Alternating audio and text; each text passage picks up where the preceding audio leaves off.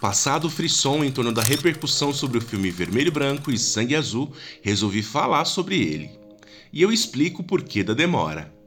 Eu sou espectador como muitos de vocês e tenho a tendência a falar bem de um filme quando ele me arrebata. E foi isso que aconteceu aqui. Eu fiquei extasiado quando vi um filme representando tanto. É exatamente o que acontece com essa comédia romântica. Ela nos arrebata. Não por ser o melhor filme do muito, muito pelo contrário, gente, é uma comédia romântica, mas por trazer mais do mesmo a representatividade LGBT.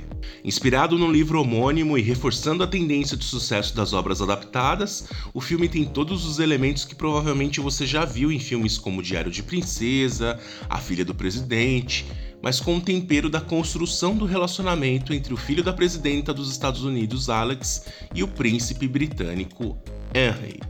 É claro que a relação é construída daquele jeitinho que a gente gosta. Eles começam se odiando e são unidos por uma atrapalhada, e são obrigados por suas famílias a socializarem em público por conta da repercussão sobre o fato. A questão é que os dois vão se conhecendo e, com a proximidade, apesar da distância, criam uma conexão de amizade com o tempo, eclode num desejo correspondido.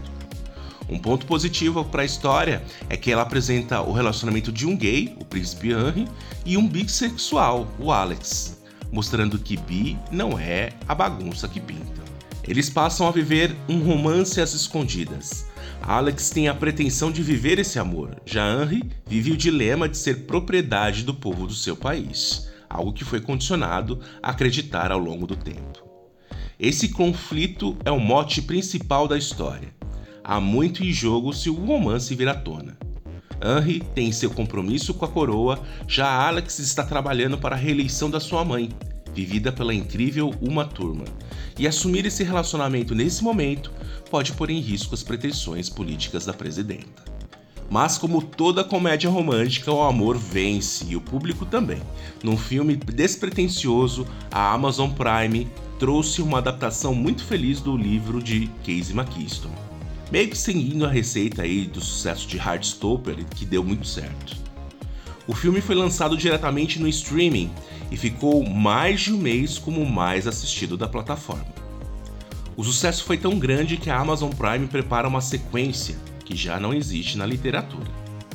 A receita de sucesso de Vermelho Branco e Sangue Azul não está apenas em trazer uma comédia romântica queer ao cinema, mas por tocar em temas importantes como bissexualidade, a birracialidade, a partir da linhagem do príncipe, e a nulidade de identidade perpetuada pela coroa ao tentar esconder a sexualidade do príncipe.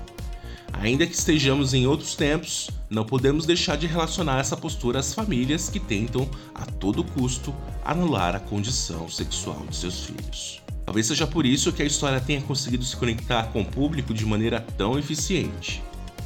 Um capítulo à parte é a química entre os atores Taylor Zachar Pérez e Nicholas Galintzi. Sério, gente, dá vontade de levar o casal para casa. Taylor já era conhecido da franquia Barraca do Beijo, e Nicholas a gente até viu em Cinderela, mas quem acompanha cinema queer vai lembrar dele no drama Handsome Devil. Ele mandou muito bem lá também.